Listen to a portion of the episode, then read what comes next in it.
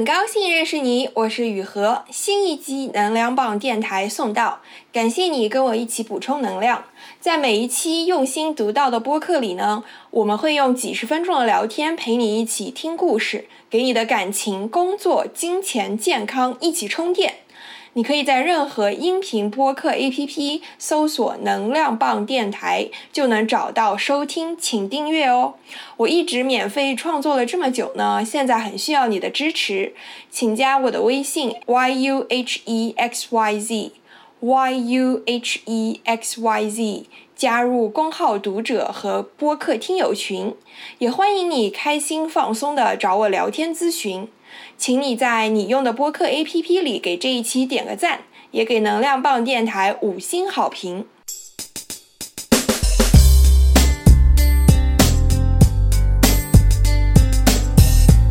在国外，你会看越来越经常的看到很多中国品牌、中国的产品到海外去出海，也是中国公司近两年来特别热的一个话题。随着越来越多的中国公司在努力拓宽自己的海外渠道，发展自己的海外业务呢，很多中国人也随着这股热潮被公司派到海外办公室，驻扎在海外办公室，一待就是几个月甚至几年。这期的嘉宾呢，Isela，她本科学的专业是西班牙语。毕业之后呢，他加入了中国最大的通讯技术科技有限公司。他在市场营销团队负责西欧市场的对接，所以呢，他就经常去西班牙、英国出差，一待就是。呃，一两个月频繁的出差呢，让他对自己的生活方式也有了更深的理解和认识。业余时间呢，都会去努力探索周围的世界。让我们来一起听一听他的故事吧。噔噔噔，开始。最开始的时候，要你知道要经常去欧洲出差，是不是还挺兴奋的，挺有新鲜感？对呀，对呀，就是我们一般是出差的需求会记得非常急，就是。呃，接到通知，然后拿到签证之后，第二天就会马上出发。你收拾你 package 的时间大概只有一个晚上的时间。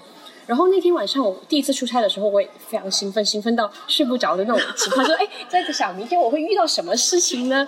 好久没去，而且我是一个人去，所以就很怕说签证啊过关啊会不会有什么问题。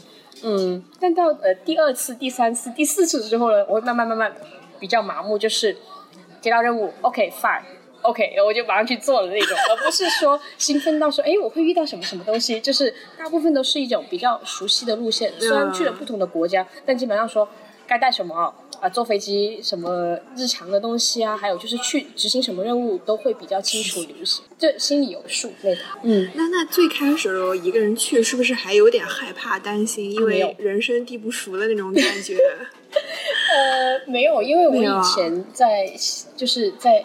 欧洲留学的时候，我就自己一个人背着行李箱去了八个不同的国家，所以对于我来说的话，一个旅行我并不会太害怕，就是说即使是陌生的东西，我是肯定有办法去解决它的。哦，那这心态很好啊。呃，就是只要你懂英语，没有什么东西是解决不了的。实在不行你就问人。在外面的话，我还是一直相信。好人比坏人多，对我是得到过很多好人的一些帮助，是的，比如说那种热心老爷爷呀，很多会给你指路什么。那你们在欧洲的公办公室里面是外国人多对吧？对，外国人多，外国人三分之二。哇，三分之一。那刚开始的时候有没有担心过？就是可能在外国办公室属于那种少数，就从人种上来说，你是你是外国人，你到了别的国家，你对他们来说是外国人，而且还是来自于东方国家，离他们很远的一个国家。对，你有没有担心过？你跟同事相处可能会一开始会有点不太习惯啊，比较不熟悉。不会啊，我觉得自己就像个国宝一样，就很特别，就是很少数啊。就以前读书的时候，也是整个班只有我一个。中国人什么的，然后我一进门的时候，大家都说哇哦，然后我写 我写我的名字交上去的时候，然后他们看我写的是中文字，会觉得 amazing，you read like this，我就觉得还挺挺有趣的。其实个人觉得蛮享受那种我是呃少数的那种感觉，并且因为呃这样的话，就是他们其实。比如说你在国内，你看到一个外国人问路，你会更热心。我在那边的话，我会感觉外国人其实会更热心。在国内的话，你可能问路，他们还没有那么热心。对，有一种这样的感觉。明白。那你的那你的外国同事热心吗？还蛮热心的，就是呃，因为我本身性格会比较 open 一点，就 open minded，会主动跟他们说话，然后他们会觉得啊，一个中国小女孩为什么就是这么热情，然后口语还挺好的，他们会主动愿意跟你交流。他们说经常就是呃东方来的学生啊，或者是同事，一般比较内敛一点，不怎么愿意跟他们交流，甚至外国人主动去跟他们讲话的时候，他们好像也是因为。不知道是不自信还是怎么原因，就不太愿意搭话，还是中国人跟中国人玩，呃，外国人跟外国人玩，很多留学生都是这样。对对对，其实我是更喜欢说，你既然都去那个地方了，你就主动融入当地的文化。即使有时候会有好搞笑的地方，就比如说，因为我不懂他们的一些礼仪，闹的一些笑话，但是他们会教我，他们的包容性其实还是蛮大的。嗯，对外国人的一个包容性。所以以前有人跟我说，他说，You don't，呃，You are not allowed Chinese。我说。哦，why？他们就会说，因为一般中国人会跟中国人报个小团体，就不是自己一个人玩，对并且也不会主动跟外国人玩。我一般就是我周围的都是老外，我觉得还蛮有趣的。甚至是，呃，去过一个生日会，是所有不同的国家的聚在一起，对，就是都是 international 的学生。理解。那你能跟他们吃到一起去吗？我觉得很多人不能跟外国人在一起，是因为吃不到一起去，你知道吗？因为大家还是中国味。对，我我我是国际味，就是中餐我可以接受，外呃西餐我也可以接受，吃面包啊，吃意面啊，吃什么都可以。那那像你这样的工作的话，你每次比如说你从中国去欧洲，然后再从欧洲回中国，是不是从比如说时差上啊、工作习惯啊，还有当地文化上都需要？一两周一段时间去适应。对，然后我一般是一个月在国内，一个月在国外，一个月在国内，一个月在国外，因为签证的问题嘛，所以就相当于好不容易才适应了国内的时间作息，又要出去了，好不容易适应适应了国外的又要回来。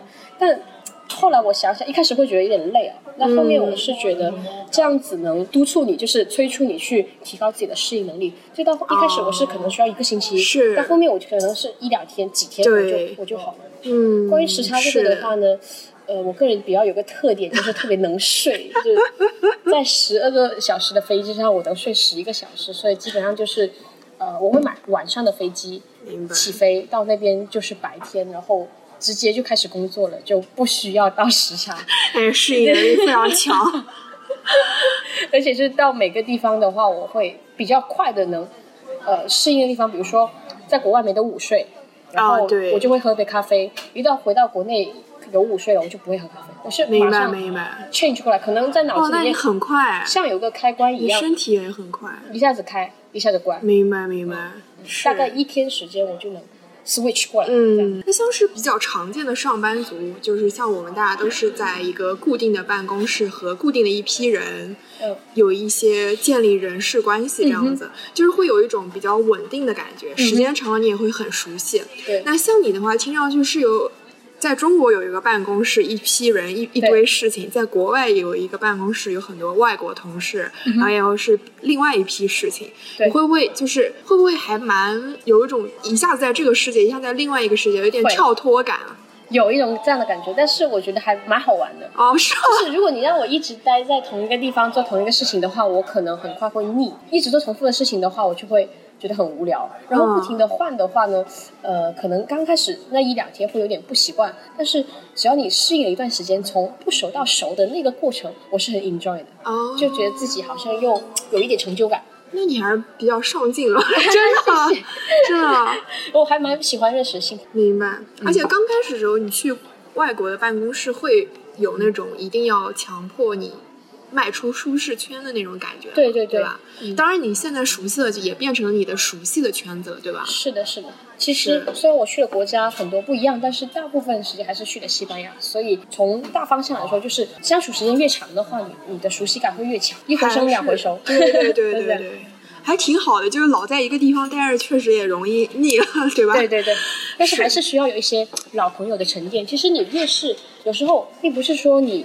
跟老朋友的时间待的时间变少了，你就变得不熟了。啊，对，因为你见了更多的人，你才知道你自己真正喜欢什么，想要什么朋友。是。然后，其实真正是你朋友的人，他还是会留在你的世界里。没错，没错，真的确实是这样。就是很多时候，老朋友可能很长时间没见面了，也会就是见面，还是会像以前一样，立马很熟悉的开始聊天。是的，而且你会觉得。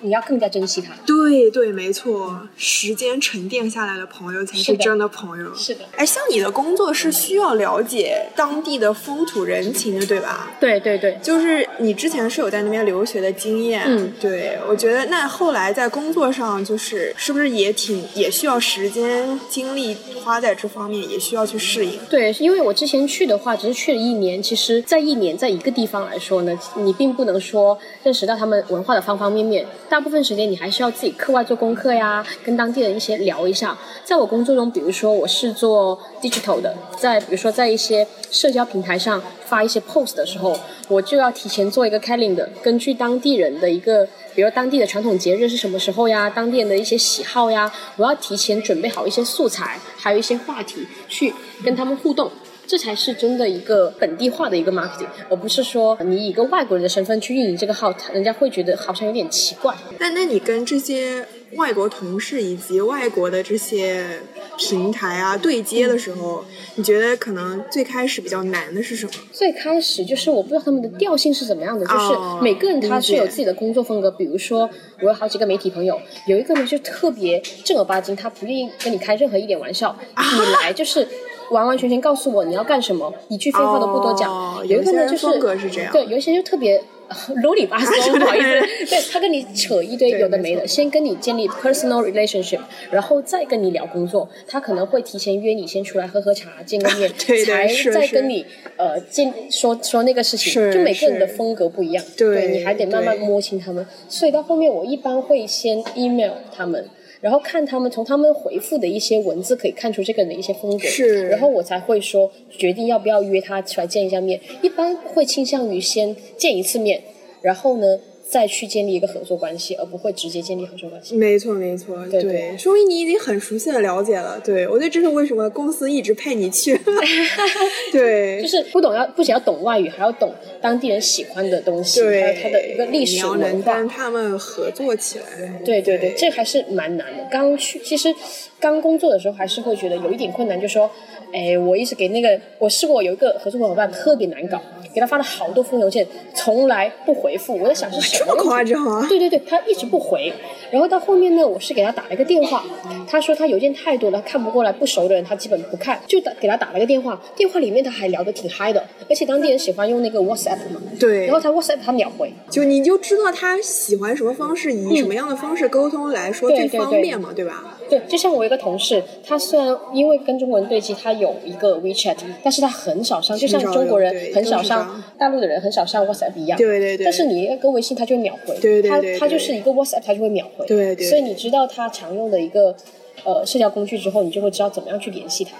还有你要分清楚什么事情该电话，什么事情 WhatsApp 讲，什么事情 email 讲，都要分清，楚。没错没错。你们还是会在当地做一些活动。对 event 很多。对，那那也那就更需要你了解当地的情况了，我觉得。对对对，比如说你要去做一些 marketing 的一些活动，比如说你要去搞一个赞助的活动，你做一个品牌联合的活动。呃，比如说我们的手机是 target 那个年轻人的，对你要知道，哎，年轻人现在喜欢什么？比如说西班牙人现在喜欢音乐啊、跳舞呀、唱歌呀这些东西，有什么乐队是他们最喜欢的呢？对又能带跟你的品牌调性又比较符合的呢？你要去找到它，然后再去做这个，就是你要会要有一个调研的过程。而且做活动，其实别看一场活动可能几个小时，其实前期准备要很长时间很累会的。呃，一般来说都会提前两到四周，也就是说半个月到一个月这样准备。嗯其实一个月是比较正常的，因为你前前期还有一些说你还要谈价钱，就是你要让你的 event agency 去给你出方案，你还要改好几版，来来回回来来回回，并且他们一般会好几个项目一起接，不会说给你秒回。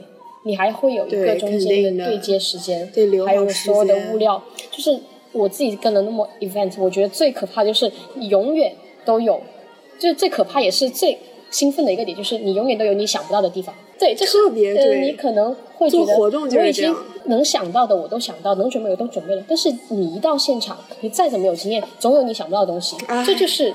呃，我觉得最辛苦，但是也是最好玩的一个地方。天呐，原来你对这种事情这么兴奋。对，我喜欢遇到一些，就喜欢遇见未知的事情。如果说你每一场活动套路都是一样的，呃，面对的人群又是一样的，你你做事的一些想法呀，什么合作伙伴就完全都是一样的，就很没意思的，就感觉不停在 repeat repeat 在重复。我就是很讨厌做重复的事情，所以我才才做 marketing，就每天的东西都是不一样的。所以就是一个很考验合作的一个事情。是的，是的。对，哪一个环节出问题了，就是都比较麻烦。所以 communication 是非常的 key，communication is the key。对，就是而且不仅是你们公司内部的人，有很多外部的人。有时候是几个部门不同的合不同的一个合作，就是他就每个部门有自己的特点，是他的那个工作方式，还有他的资源，对，他的流程都不一样。对，所以这种一般的话就要提前更多时间去准备。是的，是的，嗯。而且这个，你跟你熟悉他们的工作方式，还有各部门沟通啊，还有包括你外面的一些 agency 的关系，对对，其实这个都是需要时间精力去了解、去建立关系。对，每个利益方都有自己的诉求，尽可能满足不同的人的诉求，但是你们是有个共同目的要去维护的。对，当然你每方都得牺牲一些东西。当然肯定的。对，是的，就是你要有很强的一个协调能力，还有就是怎么样去把一些事情用一个折中的办法。去缓和一下，比如说，他说你把那个页面的什么东西给去掉，我说哦不行，呃外联部是哪个部门已经谈好了，一定要有他的东西。他说这样子很影响我的一个 marketing。我说那能不能放在最后面呢？Coordinator 你不仅是要动嘴，你真的是得动脑。是的，是的。那那你会不会觉得好像跟外国的人对接会比 你中国的这边的人对接要更难啊？呃，会有一点。就比如说老外，他们会把工作和生活分得非常非常清楚。呃，你周末是不可能催到他们要东西的，是吧？比如说你中国人，他知道，或者是东南亚人，他知道你很急，他周六可能会再给你发封邮件什么的。呃，你要求他加班，他可能会愿意。但是在欧洲的 agency。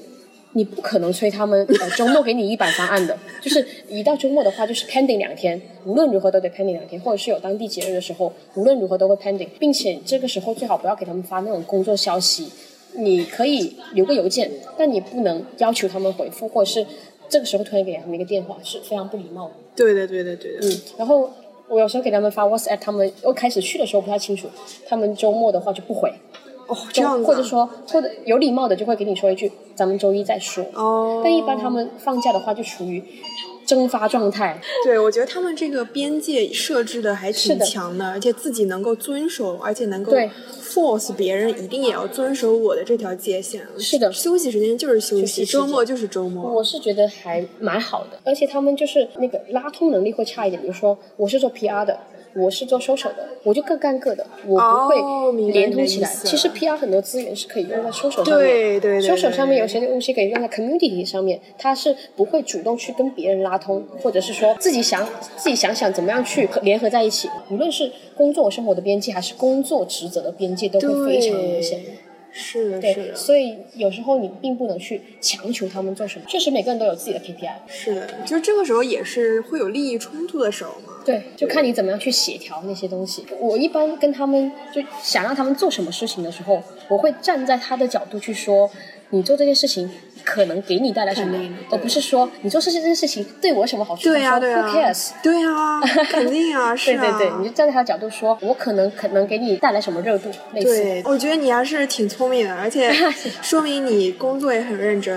哎，那你在国外这样待就是一两个月这种，对，你会有漂泊感吗？会啊，就是比如说试过一个星期去了四个不同的地方，然后每次醒来我都会半夜醒来就说，哎，我自己在哪？我是谁？我。姓什么我都不知道，对对对，就是可能醒来之后懵逼那么一下，但是过后呢，我就知道哦，我现在在哪里哪里，就是会清醒过来。然后每天衣服都是从行李箱拿出来的，有一种就是没有家的感觉。有一阵子会这样子。一般来说，这种状态不会持续太久，我就会到一个比较相对稳定的地方，比如说到宿舍去住一段时间。嗯，哦，一般来说一两天我就能 settle down 下来，适应能力还 OK，但是漂泊感是肯定有的。一般漂泊感会产生在晚上的时候，对一个人的时候，对对。一个人的时候，然后一到早上吧，就好像跟打了鸡血一样，又可以到处出去玩啊，去工作呀，这样子就就 happy happy 了。哦，是是，就是出差的话，很多很多一个人的时间，你要想想怎么样去排解啊，怎么样去思考。我是很喜欢一个人思考的，所以一到晚上的时候，我可能会听歌、看看书，会写写文章，会思考人家就静静坐在阳台上，什么都不想。对对对，阳台上。对对对对，比较符合国外那种调调，我觉得。他们国外的人晚上还到挺常去酒吧的。对对对，呃，有时候收手多了，心心会有点累。对我是需要会的一点时间会的会的大家自都需要己相独处处，时间对，对去 recover 一下自己对，是的，是的，是的。Listen to your inner heart。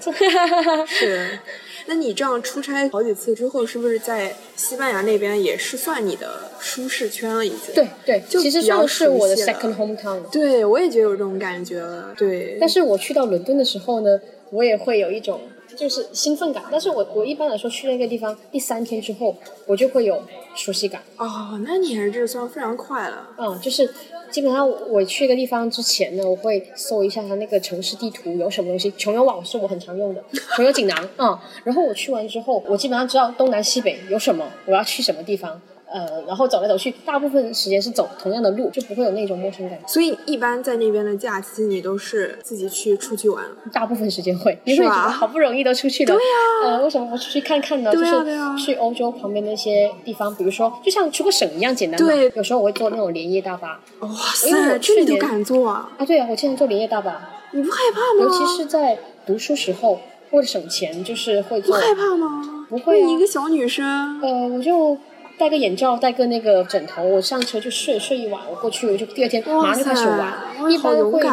选那种十一二点的车，然后过去的话，天哪再到第二天早上我就开始继续玩。我精力好充沛啊！然后在第二天去那个地方就是暴走一天，然后晚上的话就住一下，然后第二天再继续玩。或者是说有时候买那种为了省钱啊，买那种 Ryanair 那种廉价航空，它又是晚上对，凌晨起飞的。嘛，对。然后又要提前去值机，所以基本上就是睡机场。我睡过好多次机场，去，机场上很多人在睡觉了。有一次我遇到一堆学生，还蛮好玩，他们就问我说去哪里之类的，就是变成朋友一样。我们还一起打牌，因为你还是比较外向、比较活泼的，而且能够很快的，就连在机场的人，你都能够很快的融入他们。是的，因为我们是同一个航班的，打了一下牌什么的，就一下子就过去了，然后就上飞机才睡的。在你会的语言的国家，对可能会好一点。那比如说去什么法国、德国这些，你连语言、街上的路啊、字牌啊、餐馆啊什么你都看不懂的地方，你会害怕、担心吗？呃，倒也不是特别会，哦，这样啊，那你还我可是挺以问，勇敢的。就是一般会有英语。就是啊我觉得只要懂英语，怎么样都行。还有一次我去到德国的时候，因为我不会讲德语，然后我发现德国人的英语并没有我们想象的那么好。我有一次我就是用手语完成了 body language，完成了所有的 communication。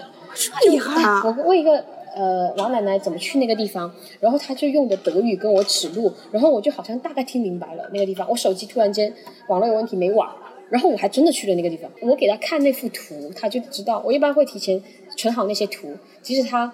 呃，就是即使我没网的时候，他我也是知道我要去哪。还还试过有一些人就是特别好，甚至说我一个人行李箱太太重了，他帮我提一段路。他问我要去哪，他帮我提一段路，就遇到很多很多好人。是还试过有一次在车上问路的时候，我后面一整个车厢的人一起回的我，怎么你去坐那个 A 八路，然后我就哇，旅行很难看出一个人的性格的。还有就是，首先你很活泼，嗯你很主动的融入当地的环境，然后还有就是你有一种就是好像什么问题都觉得。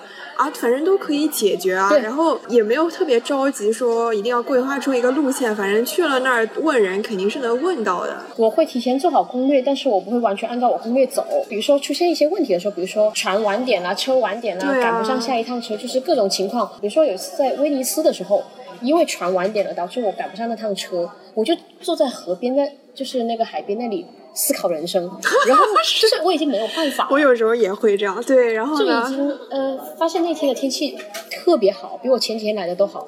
然后突然间又遇到了几个女生，她们也是同跟我一样情况，错过了车。前前一周我的信用卡被偷了，我没法买票，我只有现金。然后周天所有的我也不知道怎么办。呃，突然间那几个女生就跟我，我们就一起聊天了，聊着聊着，她们就说她们帮我买票，我给回她们现金，然后我就赶上了车。哇塞，对，然后他们看我，他们问我还饿不饿，还给了我吃的，给我牛奶，给了我面包什么的。嗯，还真的遇到好人，有三个女生，是嗯、都是不同国家的，他们就觉得我很奇怪，为什么一个人坐在那思考？是的，是的，然后我当时我是一开始在自拍。然后他们说，哎，要不要帮你拍？我说，呃，我说要不我们一起拍。因为旅行中会会遇到很多突发情况，就有时候会把人心情搞得比较糟。嗯因为你遇到过很多没有的，有有其实工跟这个跟工作上的道理是一样的。是的，你总归会遇到很多突发情况，你没有办法预想，你也没有办法控制的事情。是的，我还试过被一个意大利司机骂的很凶，他不会讲英语，嗯然后我上错站了，然后他骂的我很凶，然后旁边一个老太太看不过眼，然后他去骂了那个司机，然后来帮我，就说你要去哪，我带你去，我就我操，那一刻对那个老奶奶整个肃然起敬。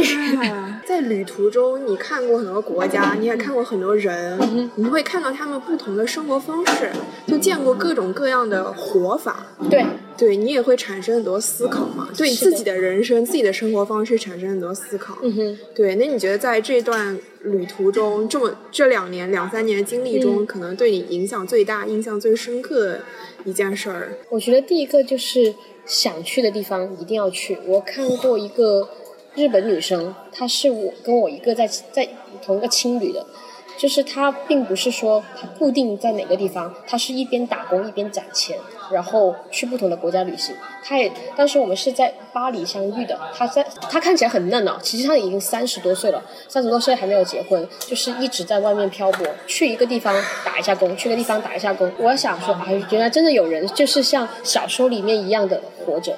而且他还一直是很 positive 的。他说一直都会遇到不同的人，然后呢，他觉得我很特别，然后我们还加了 Facebook。我看到他现在还是在不同的地方一直玩。他他去一个地方玩，并不是像一个游客一样说待一周就走，他是真真正正的去那个地方感受过，他才会走。然后攒了钱又继续走，攒了钱又继续走。我觉得这种状态，就是会让我觉得，就很多时候我们生活着会有很多包袱，容易对，抛下。没错。真正能抛下了去追寻自己喜欢的东西，就是你要真的能放下的话，没有什么东西能拘束你。你真的想做一件事情，没有人能拦拦住你的。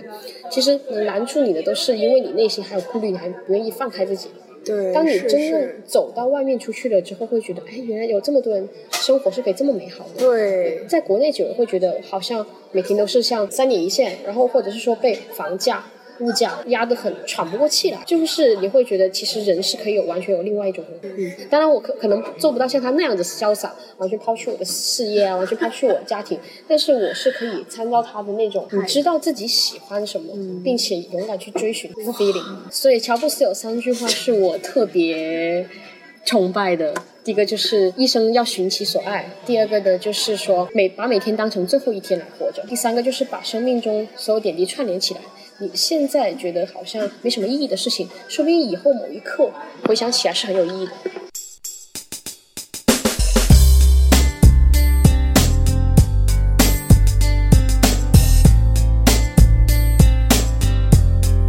这一集能量棒电台到这里就结束了。如果你有什么想法或者评论，请在下面给我留言。如果你觉得聊天内容对你的朋友也有帮助，也请转发语音给你的朋友。你可以在任何音频播客 APP 搜索“能量棒电台”，就能找到收听并且订阅这个播客。也请你在你用的播客 APP 里给这一期点个赞，也给能量棒电台五星好评。我一直免费创作了这么久呢，现在非常需要你的支持，请加我的微信 y u h e x y z，加入公号读者和播客听友群。我再说一遍，微信是 y u h e x y z，欢迎你开心放松的找我聊天咨询。我们下一期能量棒电台再一起充电。